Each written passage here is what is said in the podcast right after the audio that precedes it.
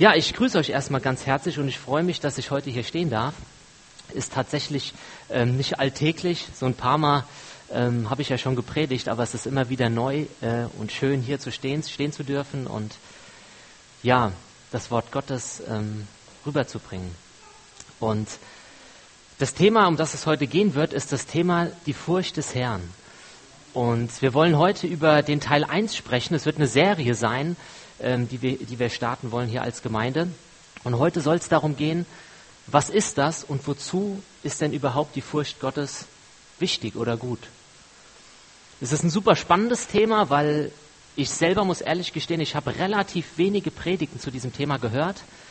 Wenn ich mal so überlege, so in der Zeit, äh, wo wir schon in der Gemeinde sind oder auch in anderen Gemeinden waren, ist dieses Thema eigentlich immer, da macht man gern mal einen Schlenker drum, weil dieses Thema auch, wie soll ich sagen, ähm, sehr tief geht und relativ komplex ist.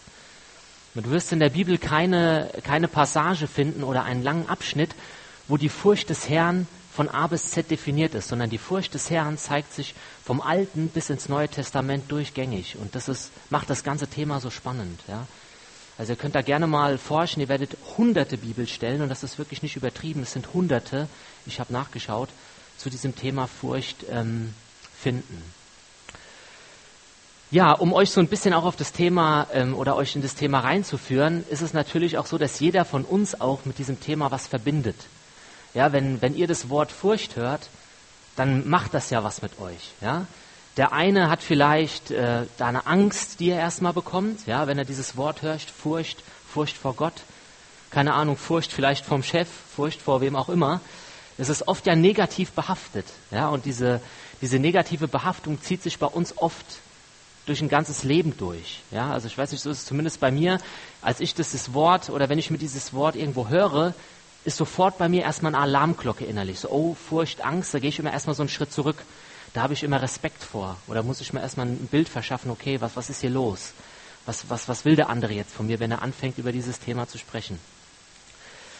Und um das Thema mal ein bisschen plakativer darzustellen. Ich, ich, weiß nicht, ob ihr das online jetzt sehen könnt. Ich versuche es mal so nah wie möglich ähm, im Rand zu schieben. Möchte ich euch gerne das anhand ähm, von, von einem relativ einfachen Beispiel mal darstellen, wie sich unser Bild nicht nur zu dem Thema Furcht, sondern auch generell zu allen möglichen anderen Themen ähm, äußert oder vor allen Dingen auch einprägt. Ja? Sei es, ähm, wie gesagt, zu dem Thema Furcht, sei es zu dem Thema Erziehung. Es könnte zu ganz verschiedenen Themen ähm, kann man auf diese Art und Weise erschließen und vor allen Dingen äh, sich dann auch selber klar werden, warum denke ich eigentlich so, wie ich über ein Thema denke. Und das Schöne ist, ähm, wie ich gerade schon gesagt habe, dass der ein oder andere von euch zu diesem Thema Furcht eher, ja, vielleicht seinen, seinen eigenen Vater im Blick hat, ja, wenn wir über Gott reden.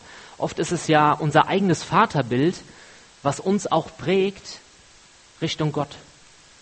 So wie dein Vater oder wie unsere Väter zu uns waren, das macht ja auch was mit uns und das hat uns im Leben sozusagen eine Note mitgegeben, wie wir, wie wir das Thema wahrnehmen, auch Richtung Gott.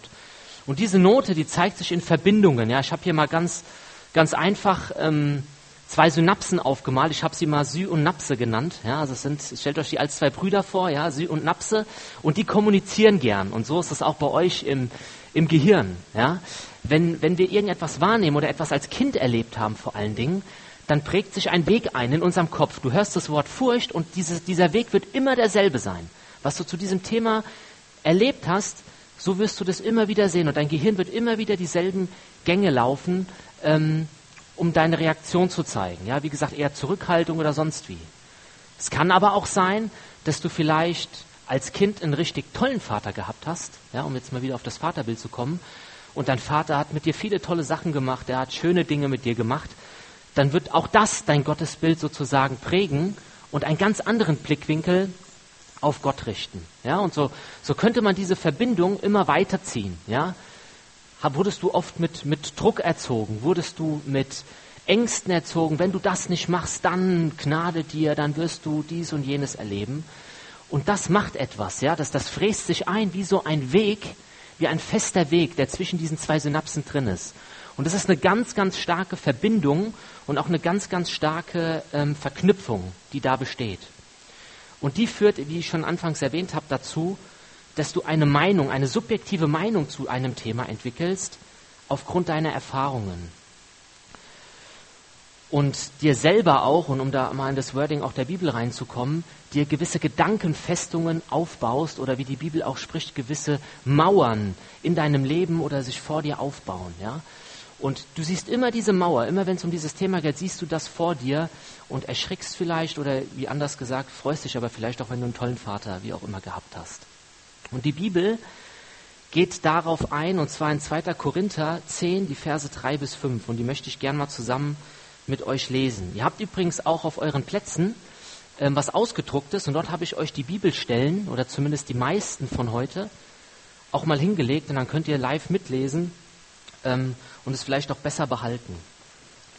Und dort steht drinne, denn obgleich wir im Fleisch wandeln, so kämpfen wir doch nicht nach Art des Fleisches. Denn die Waffen unseres Kampfes sind nicht fleischlich, sondern mächtig durch Gott zur Zerstörung von Festungen, aha, da haben wir das Wort schon mal wieder, so dass wir Vernunftschlüsse zerstören. Und da ist im Urtext unter anderem auch unsere Gedanken, unsere Gedankengänge gemeint. Und jede Höhe, die sich gegen die Erkenntnis Gottes erhebt. Und jeden Gedanken gefangen nehmen zum Gehorsam oder auch unter den Gehorsam Jesu Christi. Das heißt also, Paulus zeigt uns hier ganz klar, dass jeder von uns, warum auch immer, sich verschiedene Festungen aufbaut zu unterschiedlichsten Themen, wie auch der Furcht des Herrn. Und unsere Aufgabe soll es sein, diese, diese Gedanken zu binden und unter den Gehorsam Jesu Christi zu stellen. Nicht zu sagen, Herr, das ist meine Sicht, aber was willst du mir sagen durch dein Wort? Ja, deswegen soll es so eine kleine Vorbereitung jetzt sein, bevor wir in das Thema tiefer einsteigen. Was willst du mir, Herr, zu diesem Thema Furcht sagen? Was ist deine Sicht auf dieses Thema? Ja, und ich versuche meine Sicht mal hinten anzustellen und zu sagen, okay Gott, ich bin bereit, mir von dir auch etwas sagen zu lassen und dein Wort ernst zu nehmen. Und ich erlaube dir, in mein Leben hineinzusprechen. Ja? Wir kennen das alle, wir lesen Sachen in der Bibel und dann sagen wir erstmal so, oh nee, das kann ich jetzt nicht akzeptieren so. Das passt nicht in mein Bild. Das passt nicht in mein Bild von Gott. Das passt nicht in mein Bild, wie ich die Sachen sehe. Ja? das ist irgendwie total konträr. Ja, ich erlebe das so oft, wenn ich die Bibel lese, da merke ich so innerlich, da ist wie so eine Revolution, wie so eine Anti-Haltung, die sich sofort ergibt, so, stopp, nee Gott, da muss ich mit dir nochmal sprechen, das kann ich so nicht annehmen. Ja? Und so wird es auch bei diesem Thema Furcht, Furcht des Herrn sein, oder so war es auch bei mir. Das Schöne ist aber, dass Gott uns auch gleichzeitig eine Lösung gibt dafür, wie wir diese, ich sag's mal, Verbindungen die sich in unserem Gehirn festschleifen, wie wir die lösen können. Und auch das seht ihr auf euren Zetteln, und zwar steht dort in Epheser 1, Vers 19. Ich bete, dass ihr erkennen könnt, wie übermäßig groß seine Kraft ist, mit der er, Jesus und der Heilige Geist in uns, die wir an ihn glauben, wirkt. Es ist dieselbe gewaltige Kraft, die auch Christus von den Toten auferweckt hat. Halleluja, was ein Wort, oder? die Kraft, die Jesus von den Toten auferweckt hat, diese Power, diese Macht hat jeder einzelne von euch durch den Heiligen Geist. Nicht durch euch selber, sondern durch Jesus Christus und durch den Heiligen Geist, der uns das zuteilt und der uns das zutrifft. Deswegen will ich das einfach auch mal so symbolisch hier so durchsprechen, weil darum geht's letzten Endes, ja, dass wir durch das Kreuz, durch Jesus Christus eben unsere alten festgefahrenen Gedankenmuster einfach mal zerbrechen, einfach mal, ja, wie soll ich sagen, durch, durchschneiden und uns davon einfach mal loslösen. Und einfach sagen, Herr, himmlischer Vater, hier bin ich. Ich komme mit leeren Händen zu dir. Und ich will mich von dir, möchte ich mich füllen lassen. Ja? Und das, wie gesagt, wollte ich einfach nur noch mal der Predigt auch vorschieben, weil es, glaube ich, wichtig ist, bei diesem Thema dann noch mal ganz frei und neu heranzugehen und sich, sich offen zu lassen und mit leeren Händen auch zu Gott zu kommen.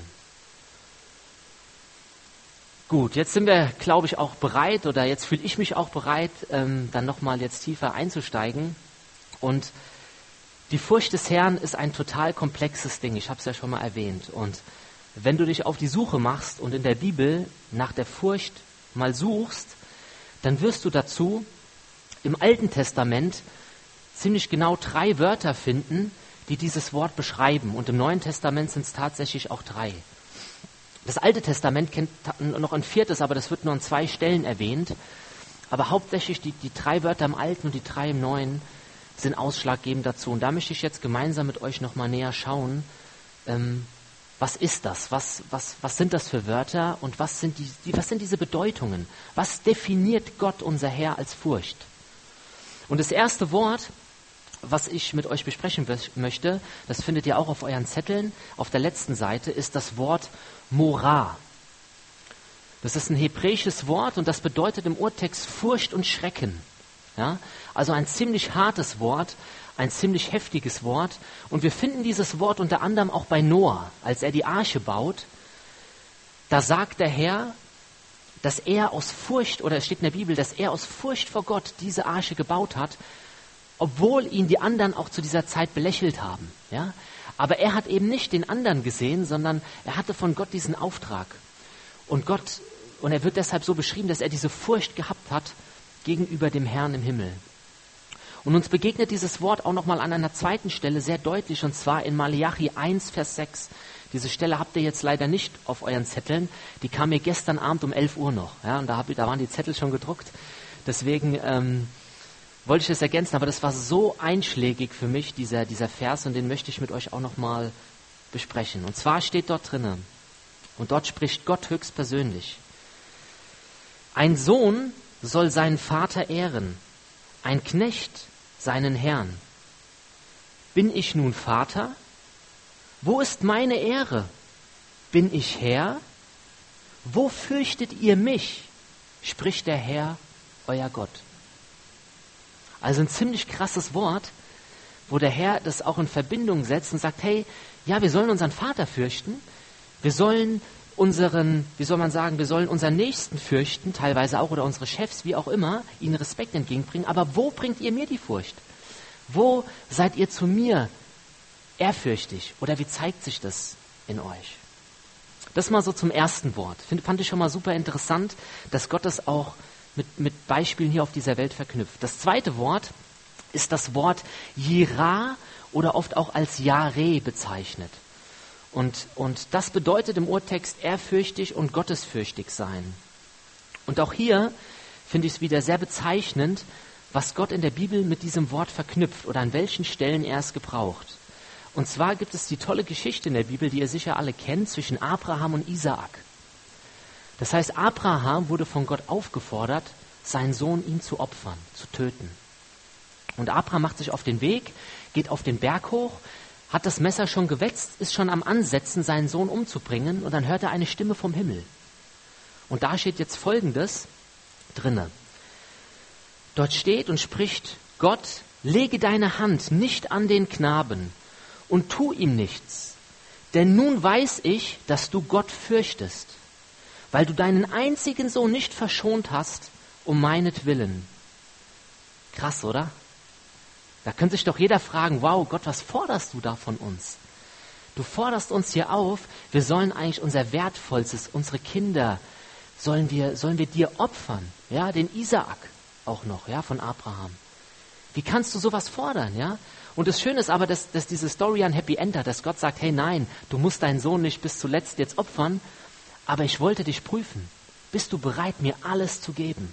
Bist du bereit, all in zu gehen? Und ich glaube, das ist auch was, was, was ich mich auch in Vorbereitung der Predigt gefragt habe. An vielen Stellen bin ich bereit, ich nenne es mal so, so feucht, all in zu gehen mit Gott. Ne? Bin ich bereit, ihm alles zu geben? Sind es meine Finanzen? Ist es mein Job? Ist es, äh, keine Ahnung, meine Familie sogar? Ja? Möchte ich das tun? Habe ich die innere Bereitschaft dazu? Sehr, sehr spannend.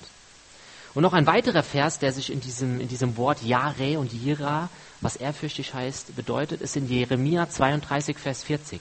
Dort steht, ich will einen ewigen Bund mit ihnen schließen, das ist das Volk Israel, dass ich nicht von ihnen ablassen will, ihnen wohlzutun.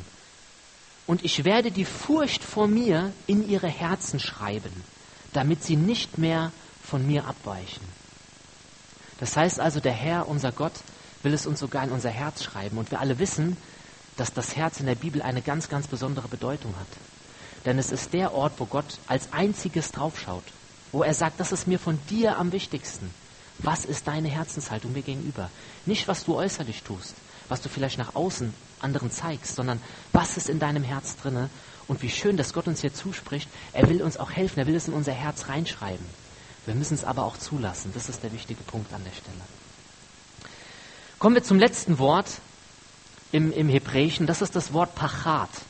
Und das bedeutet Schrecken und Todesangst. Das ist jetzt nochmal eine, eine Stufe höher. Und dieses Wort finden wir auch, wie ich denke, in einem sehr interessanten Buch der Bibel, das Buch Hiob. Ja, also wir alle kennen Hiob, was er alles durchleiden musste, was er durchlitten hat. Er hat alles verloren, seine Kinder, er hat sein Hab und Gut verloren. Er musste alles hergeben. Und dort steht unter Hiob 4, Vers 14, da kam Furcht und Zittern über mich und durchschauerte alle meine Gebeine. Denn ein Geist ging an mir vorüber. Die Haare meines Leibes standen mir zur Berge. Krass, oder? Also was, was muss dort, also was muss derjenige erlebt haben, dass er sowas reinschreibt in die Bibel? Was muss da passiert sein? Ja? Ich stelle mir das auch so vor wie damals bei Mose, der ja Gott an sich vorbeilaufen hat sehen. Ja? Das, das, das, muss so eine Furcht, das muss so ein Schrecken gewesen sein, das kannst du gar nicht aushalten. Das, das muss so heftig sein, wie er schreibt hier. Das finde ich irgendwie so, so menschlich. So, da standen mir die Haare zu, zu, zu Berge so ungefähr. Ne? Also das macht was, das geht nicht spurlos an dir vorbei. Wenn, wenn Gott mit dir in Verbindung tritt, das macht was mit dir. Ne? Und ich sage es jetzt schon mal vorweg, mein Ziel ist es nicht, mit dieser Predigt ähm, dir Angst zu machen. Ne? Ich werde nachher noch mal ein paar andere Punkte sagen, aber ich möchte auch bewusst diese Seite Gottes zeigen. Ich möchte auch bewusst diese Seite Gottes mal aufblenden, weil ich glaube, dass es viel zu wenig getan wird in der heutigen Zeit. Es wird oft über die Liebe gepredigt und oft wird gepredigt, Gott ist gnädig und Gott ist gut. Und das stimmt auch, das werden wir nachher sehen. Aber Gott ist auch Gott. Und deshalb ist es wichtig, ihn als Gesamtes kennenzulernen. Kommen wir zum Neuen Testament, ja, weil viele könnten ja jetzt sagen, Mensch Peter, du bist noch hinterwäldlerisch, du lebst im Alten Testament, wir leben im Neuen Testament, wir leben im neuen Bund und Jesus ist für mich gestorben und er ist für mich ans Kreuz gegangen. Dann sage ich dir, okay, lass uns mal in die folgenden Stellen im Neuen Testament einsteigen. Und zwar in Apostelgeschichte 5.11, habt ihr jetzt leider nicht in euren Heften drin, weil sonst wären es einfach zu viele, zu viele Seiten geworden. Apostelgeschichte 5, Vers 11. Dort begegnet uns das Wort Phobos, kommt auch von Phobie, ne, haben wir vielleicht alle schon mal gehört, ja, und bedeutet auch Furcht. Und dort wird beschrieben in dieser, in dieser Story, Apostelgeschichte 5, 11 und die folgenden, die Geschichte von Hananias und Sapphira. Weiß nicht, wer von euch diese Geschichte kennt, wer weiß, was da passiert ist. Müsst euch vorstellen, mehrere Jahrhunderte oder Jahrtausende zurück, die Gemeinde ist entstanden und zu dieser Zeit haben viele Christen ihr ganzes Hab und Gut verkauft und haben es der Gemeinde gegeben. Und ja, die haben tatsächlich alles verkauft. Ne? Das ist wieder all in. Die haben nicht nur gesagt, ach Mensch, so ein kleines bisschen, die haben wirklich ihr, ihr alles haben sie gegeben, alles, was sie besaßen. Und da gab es eben diese zwei besonderen Charaktere, Hananias und Sapphira. Und die haben das auch gemacht, aber die haben sich untereinander abgesprochen und haben gesagt, so einen gewissen Teil, den behalten wir mal für uns. Den stecken wir mal hinten in unsere Tasche, und wir geben Gott, wir geben Gott was, ja? Könnte man ja heute auch sagen, Mensch, ist doch super. Wenn du 90 Prozent, äh, was du verkaufst, Gott gibst, hey, das ist doch sogar mehr als 10 Prozent, mehr als der Zehnte. Ja? Und sie haben sich aber abgesprochen und waren nicht ehrlich und haben nach außen hin so getan, als hätten sie alles gegeben.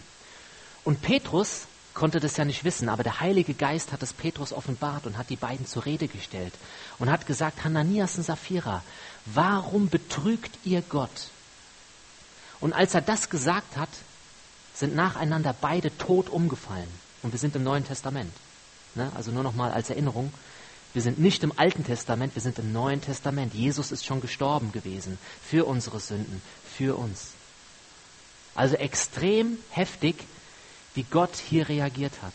Das hat mich, hat mich nochmal schockiert und ist mir nochmal deutlich bewusst geworden.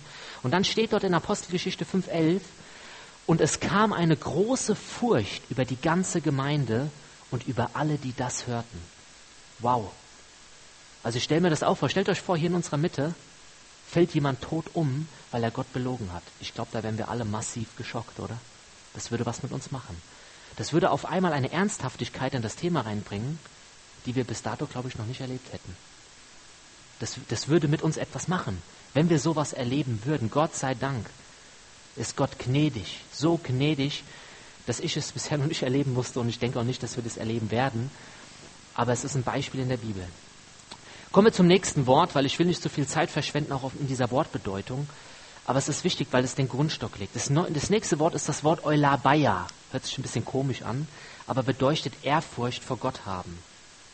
Und dort steht in Hebräer 12, 27, Darum, weil wir ein unerschütterliches Reich empfangen, lasst uns an der Gnade festhalten, durch die Gott auf wohlgefällige Weise oder auf der wir Gott auf wohlgefällige Weise dienen können, in Scheu und Ehrfurcht. Ausrufezeichen, denn unser Gott ist ein verzehrendes Feuer.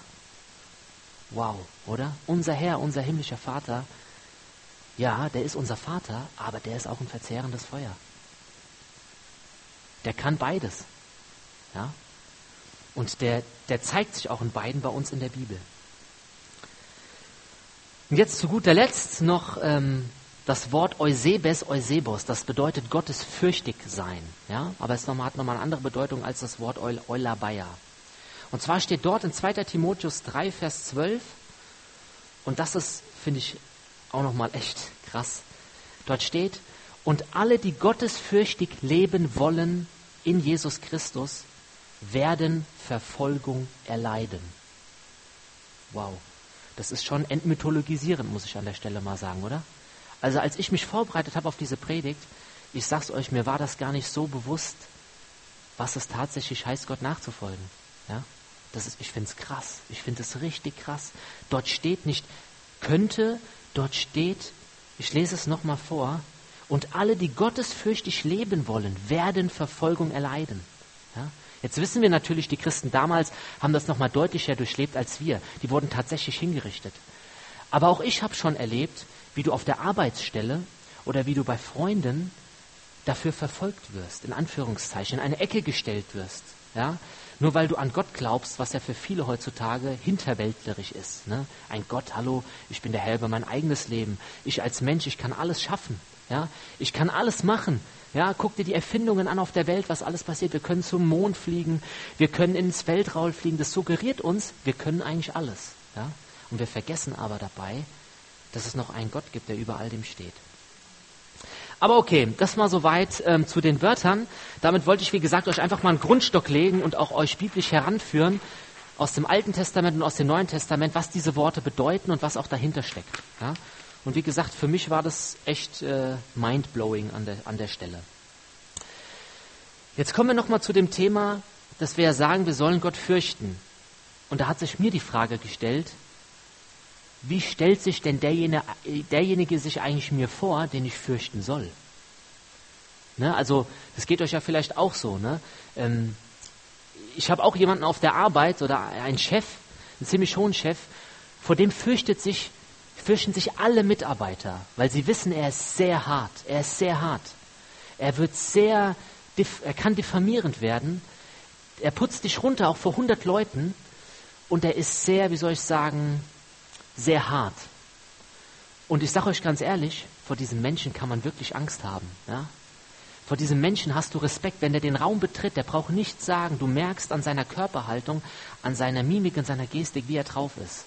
Und es macht was mit dir. Und ähm, so möchte ich auch nochmal kommen zu dem, zu dem Thema, wie stellt sich derjenige vor in der Bibel, der unser Gott ist, der unser Herrscher ist. Und ich hoffe, wie gesagt, ich weiß nicht, ob ihr es seht online, ich habe es hier versucht, mal ein bisschen dicker zu, zu malen. Und zwar auch Gott stellt sich uns oft durch verschiedene Dinge dar. Er wird einmal in der Bibel bezeichnet als das Lamm, ja, das kleine Lamm, was für uns ans Kreuz genagelt wurde, was geopfert wurde, was getötet wurde für dich und mich, damit wir ewig leben können. Er wird uns aber auch als der Löwe von Juda beschrieben. Der starke Löwe, der feitet, der kommt, der am Ende der Zeit in der Offenbarung Gericht halten wird. Der, der Schafe von Böcken trennen wird, ja? Und das fand ich interessant, diese beiden Seiten, ja. Auf der anderen Seite aber auch nicht nur bei Lamm, auch Jesus, der uns die Füße wäscht, der seinen Jüngern die Füße gewaschen hat, ja. Der geliebt hat, der demütig war, der alles gegeben hat. Ja, aber auch irgendwann mal richten wird. Irgendwann auch mal, ich sag mal vorsichtig, dann nochmal, wenn die Chance vorbeigetan ist, auch dann sein, sein Gericht voll, vollziehen wird. Gott wird uns aber auch gezeigt als Vater. Ja, ich habe hier immer mal auch kleine Bibelstellen dazu gelegt. Ich möchte jetzt nicht alle mit euch lesen, weil sonst sind wir bis heute Abend nicht fertig. Aber der Vollständigkeit halber stehen sie hier. Er wird uns auch als Vater dargestellt. Allein im Vater unser ja, haben wir dieses schöne Beispiel, wie wir zu Gott kommen dürfen. Vater unser. Ja. Wie schön das ist. Du darfst zu ihm kommen. Und er nimmt deine Hand, er streckt sie dir aus und sagt, hey, mein liebes Kind, komm zu mir. Ich nehme dich, ich sorge für dich, ich helfe dir. Ich bin bei dir. Aber auch hier wieder in der Offenbarung, aber auch in Hebräer steht es drin, Gott wird auch der Richter sein. Und er wird ein gerechter Richter sein. Ja? Und in der Offenbarung lesen wir auch, dass die Menschen, die für Jesus gestorben sind, die befinden sich um den Altar von Gott herum und sie schreien laut, Herr, wann schaffst du Gerechtigkeit dafür, dass wir für dich sterben mussten? Herr, wann bringst du dein Reich auf diese Erde? Wann ist endlich das die Zeit da, dass du die wahrhaftige, äh, die wahrhaftige oder dein wahrhaftiges Wort wirklich vollführen wirst. Ja? Fand ich krass. Dann habe ich nochmal zwei Beispiele mit, mit draufgenommen. Lieben und hassen. Auch spannend. Gott fordert uns auf zu lieben und du wirst es nicht glauben, er fordert dich in der Bibel auf zu hassen. Steht wirklich dort. Und auch das hat mich wahnsinnig, äh, wie soll man sagen, überrascht, weil ich kenne ja eigentlich nur diese, diese Verse wie liebe deinen Nächsten wie dich selbst. Ne? Und liebe Gott auch so. Ja? Aber Gott sagt auch in seinem Wort, und zwar in den Sprüchen, wir sollen das Böse hassen. Wir sollen es hassen, wirklich abgrundtief hassen. Es steht wirklich im Urtext da. Also es ist kein Schreibfehler oder sonst was. Wir sollen uns wirklich gegen das Böse, sollen uns abwenden und es abgrundtief hassen. Dann sehen wir auch noch in 5. Mose 28, super, super tolle Bibelstelle. Empfehle ich euch allen, das mal in Ruhe durchzulesen. Dort schreibt Gott auf ziemlich genau einer DIN A4-Seite, was passiert, wenn wir uns an ihm orientieren und seine Gebote, seine Gesetze halten, dann werden wir gesegnet sein. Dort steht drin, dein Acker wird gesegnet sein, deine Nachkommen werden gesegnet sein, dein Einkommen wird gesegnet sein. Du wirst gesegnet sein. Ja, das stellt Gott in unmittelbaren Vergleich zu, ihm, zu dem Gehorsam ihm gegenüber. Er zeigt aber auch in den Versen danach, und das finde ich interessant, der Abschnitt ist deutlich länger als der Vers der Segnungen.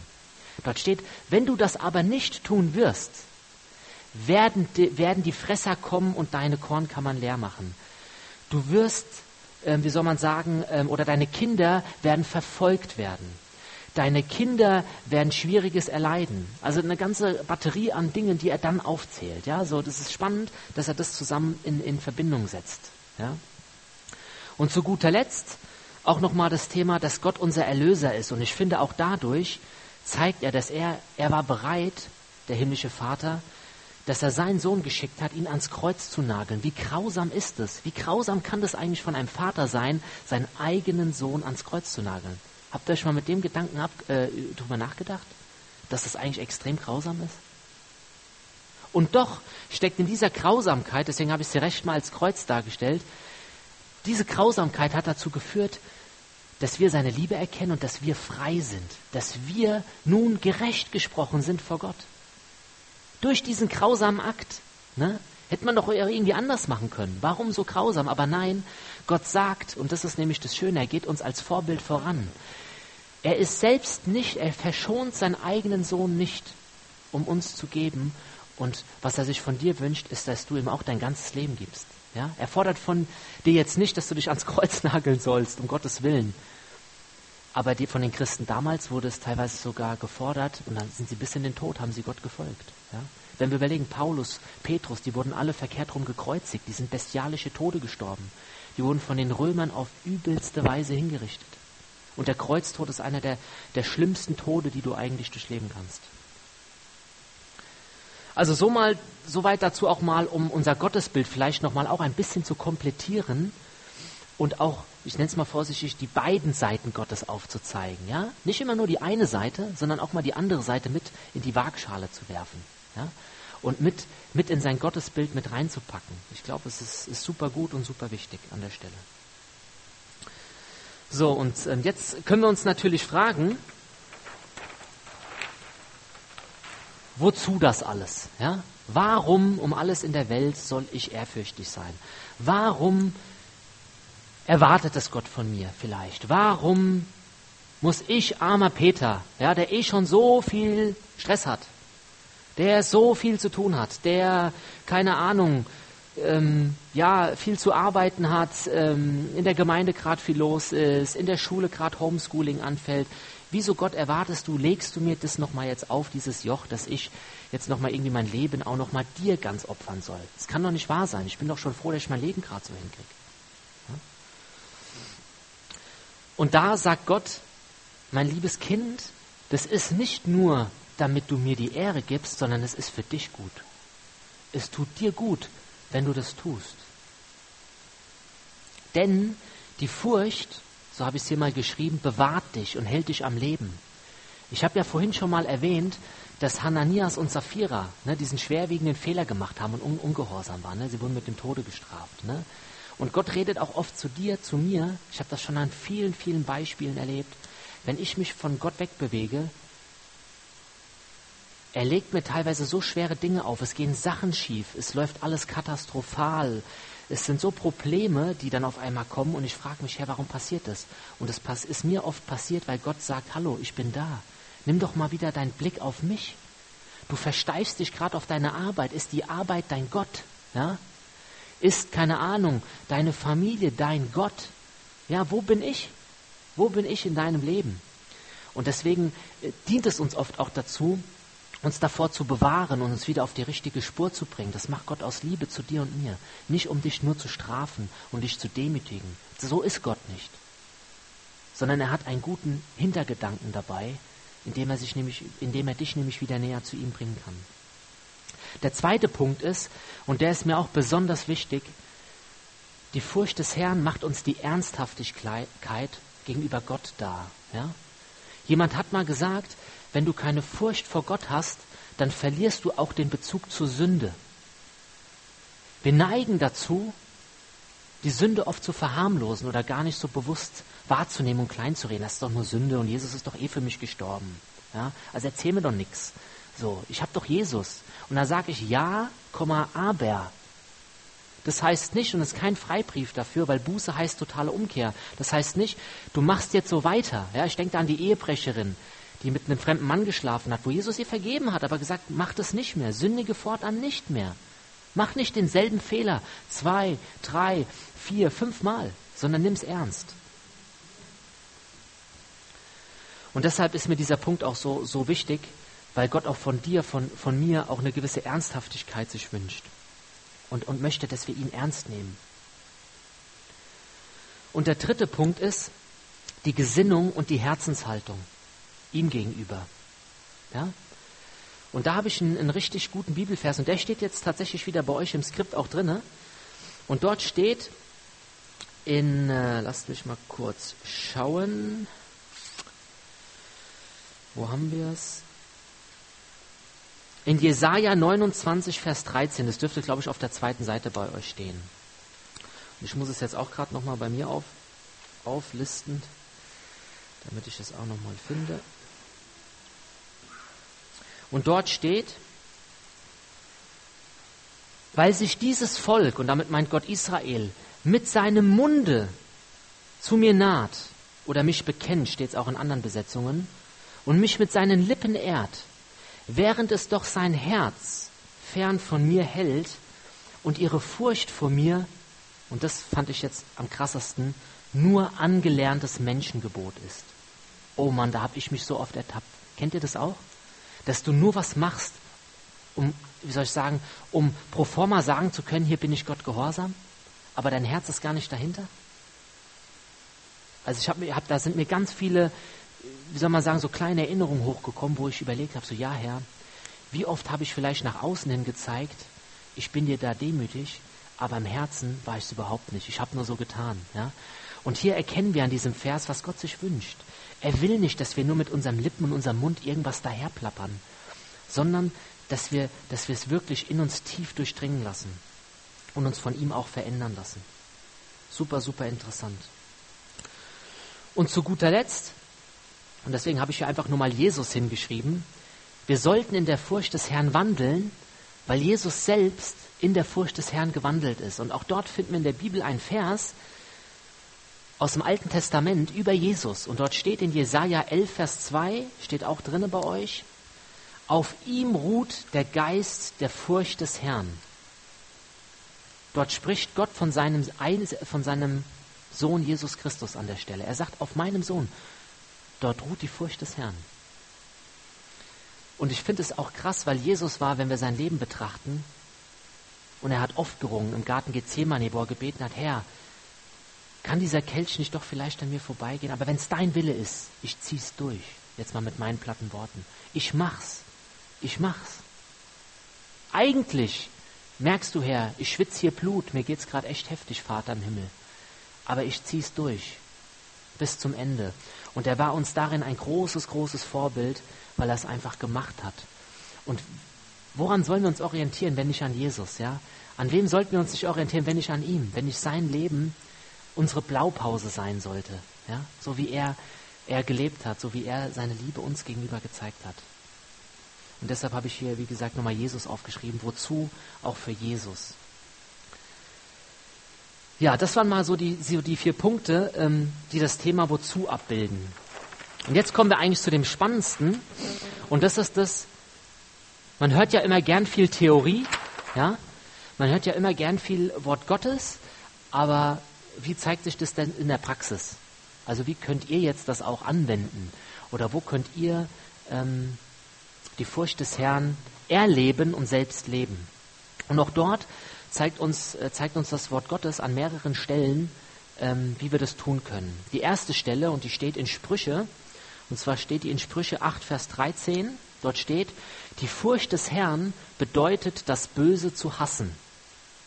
Das heißt also für dich und mich, und ich glaube, wir wissen ganz gut, was böse ist, ja, weil, weil Gott uns durch den Heiligen Geist das oft auch zeigt. Ja, in den Momenten, wo wir was Böses tun wollen, kommt oft so eine kleine Stimme, die sagt, hm, lass es lieber.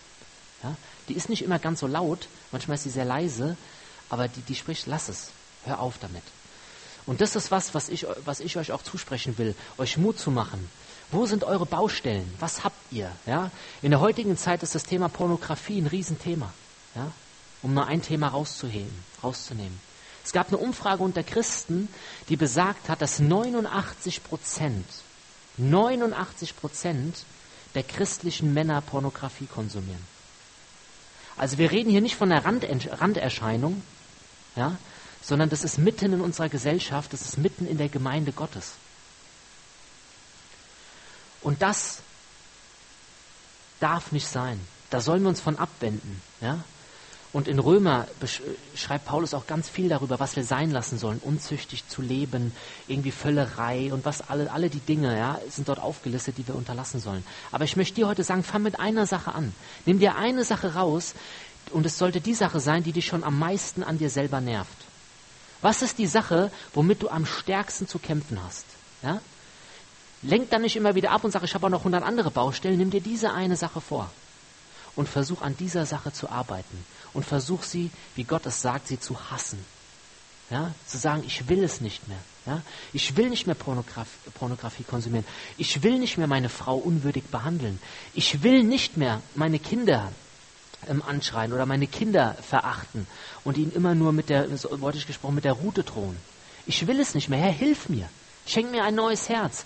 Gib mir ein fleischernes Herz. Gib mir ein Herz, was bereit ist, deine Liebe auch meine Mitmenschen zu zeigen. Und das fängt oft zu Hause an, liebe Leute. Das fängt zu Hause bei dir an. Nicht erst auf der Arbeit. Gott guckt immer erst zu Hause in deine eigenen vier Wände, bevor er sagt, fang bei einem anderen an.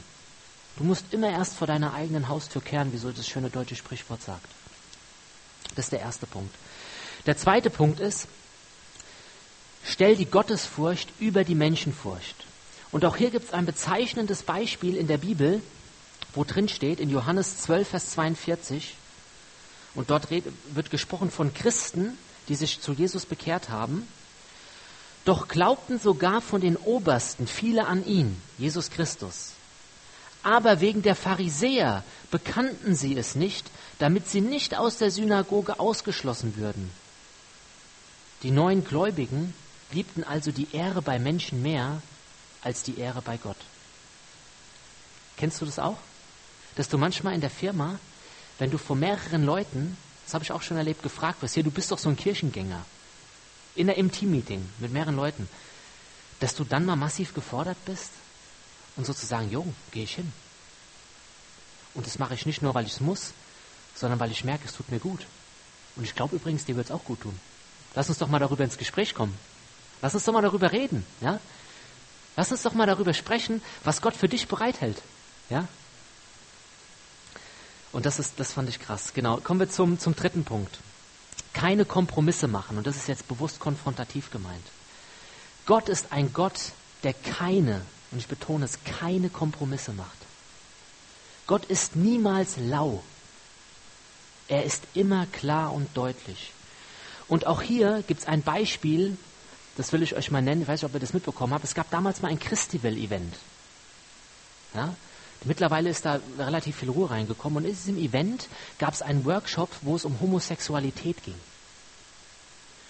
Und das Land hat diesem Festival so viel Druck gemacht, die haben 250.000 Euro Unterstützung bekommen und die haben so viel Druck gemacht, die haben gesagt, wenn ihr dies nicht von eurer Agenda nehmt, und die wollten über Homosexualität sprechen und mit den Menschen ins Gespräch kommen. Da ging es nicht darum, die Leute zu verurteilen, ne, um das nochmal klarzustellen. Ne? Also nicht Homophobie und so ein Quatsch.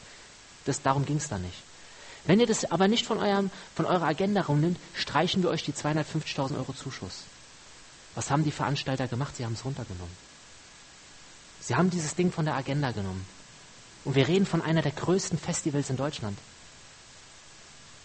Leute, sind wir so schwach? Sind wir so, knicken wir so schnell ein? Knicken wir so schnell vom Menschen ein, wenn Gott doch eine Meinung dazu hat? Und ja, vieles ist auch für mich schwer zu verstehen, da bin ich bei euch. Aber kann ich deshalb meine Meinung über Gottes Meinung stellen? Das sei ferne, würde Paulus sagen. Das sei ferne. Ja? Und da muss ich auch dazu lernen, weil das macht auch was mit mir. Und jetzt zu, zu guter Letzt, hier habe ich nochmal ein Bild aufgemalt. Wir reden ja oft, wenn wir über Gottesfurcht reden, reden wir über die Beziehung von uns zu Gott. Und Gott beschreibt aber auch die Furcht unter uns Christen. Also er macht das nicht nur zu einer Furcht ihm gegenüber, sondern er sagt auch in dem Wort, wenn wir gottesfürchtig leben, das wird, steht in der Apostelgeschichte, da kommen wir gleich schon mal zu, dann ist, zeigt sich das auch, wie wir untereinander als Christen umgehen. Und da möchte ich nochmal mit euch ganz kurz den Bibelvers aufzeigen. Jetzt muss ich ihn gerade nochmal schnell suchen, suchen, suchen. Genau, und zwar steht er in Kolosser 3, Vers 22. Dort steht, ihr Knechte, gehorcht euren leiblichen Herren in allen Dingen, nicht mit Augendienerei, um den Menschen zu gefallen, sondern in der Einfalt des Herzens als solche, die Gott fürchten. Und in Epheser 5, Vers 21 steht, und seid einander untertan, da sind, sind wir Christen gemeint, in der Furcht des Herrn. Das heißt, wenn wir uns einander unterordnen, wenn wir unsere Ehefrauen zu Hause ehren, wenn die Ehefrauen uns ehren, wenn wir unseren Bruder, unsere Schwester ehren, dann leben wir in der Ehrfurcht vor Gott. Das heißt also, diese Ehrfurcht vor Gott bezieht sich nicht nur auf ihn. Das ist nämlich das Tolle bei diesem Thema, sondern es bezieht sich auch in großem Maße auf uns untereinander. Es gibt ein Beispiel in der Bibel mit David auch, wo, wo deutlich wird, er hat ja mit Bathseba diesen Fehltritt gemacht. Und dann lesen wir in der Bibel, dass dadurch Gottes Name in Verruf geraten ist bei anderen Völkern. Krass, oder? Und deshalb hat Gott David damit gestraft. Das hat ihn sein ganzes Leben lang verfolgt. Diese eine Sünde hat ihn sein ganzes Leben lang begleitet, bis zum Tod. Könnt ihr nachlesen in Samuel. Das war ein Fehltritt. Gott hat ihm vergeben, aber es hat ihn trotzdem verfolgt und sein eigener Sohn hat nachher mit seinen Frauen geschlafen und so. Es ist total verrückt, was da passiert ist durch diese Sünde. Da kam etwas in diese Linie rein, in diese Familie, was das Leben lang David be begleitet hat. Okay, kommen wir langsam zum Schluss, weil ich bin schon einen Moment am Predigen. Jetzt möchte ich euch aber nochmal sagen oder euch auch davor warnen, eine falsche Gottesfurcht zu haben. Denn man kann jetzt Schlussfolgern, dass Gott ja ein grausamer Gott wäre und dass Gott nur richten will und sonst wie. Aber ich habe euch ja schon versucht zu sagen, Gott ist auch Liebe. Ja, auch. Und Gott gibt dir und mir auch die Kraft. Das steht im Philipperbrief. Wir haben durch ihn die ganze Kraft. Ja, er hilft uns, auch gottesfürchtig zu werden. Du kannst es nicht aus eigener Kraft. Wenn du das versuchst, aus eigener Kraft das zu tun, wirst du scheitern. Sondern du musst Jesus bitten, Herr, hilf mir, in dem und dem Thema gottesfürchtiger zu werden. Herr, gib mir die Kraft, gib mir die Power. Und am Anfang haben wir gelesen in Epheser 1, dass wir die Auferstehungskraft von Jesus ist in uns. Also Wir haben, das, dieses notwendige Zeug hast du schon in dir, um es zu bestehen. Ne? Das ist, glaube ich, gut zu wissen. Du kannst es dir nicht erarbeiten, sondern der Heilige Geist ist schon da. Der kann dir helfen, er wartet nur auf dein Herz, dass du es änderst und ihm sagst, yo, ich bin jetzt bereit, ver äh, äh, verändere mich. Und da gibt es ein, ein, Gleichnis in der Bibel, was auch eine falsche Gottesfurcht nämlich darstellt. Und zwar das Gleichnis mit den Talenten. Ich mache jetzt Kurzversion wegen der Zeit. Es gibt einen Knecht, der vervielfacht das, was er bekommen hat. Es gibt einen Knecht, einen weiteren Knecht, der schafft genau das nochmal an. Und es gibt einen dritten Knecht, der vergräbt das Talent.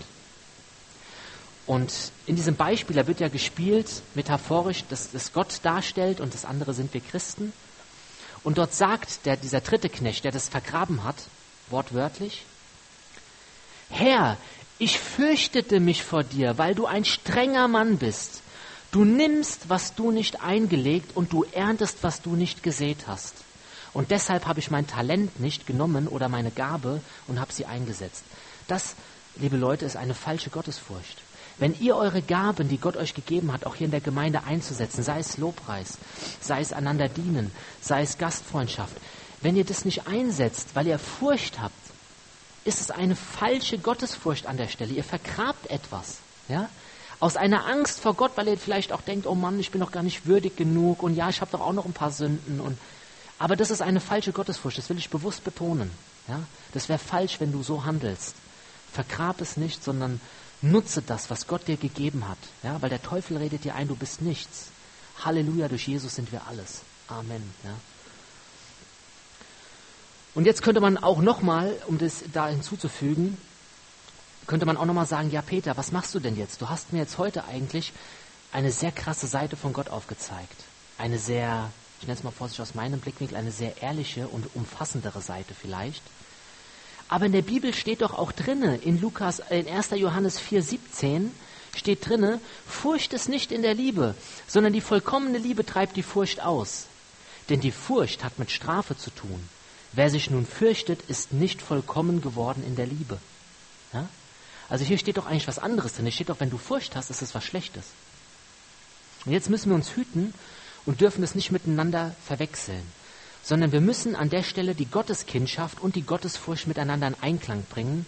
Und Halleluja, auch dafür gibt es viele Bibelverse, die das begründen. Einer davon steht in 1. Petrus 1,17.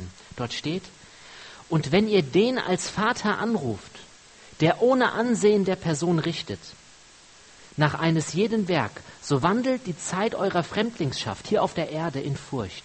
Also wir sehen hier auch, Gott verknüpft das Wort Vater, ja, wir dürfen ihn anrufen als Vater, aber er verknüpft es mit Furcht. Also diese beiden Dinge, Gottes Kindschaft und Furcht sind miteinander gekoppelt. Die lassen sich nicht entkoppeln voneinander. Und die zweite Bibelstelle dazu, die ist aus dem Alten Testament, die finde ich persönlich sogar noch schöner.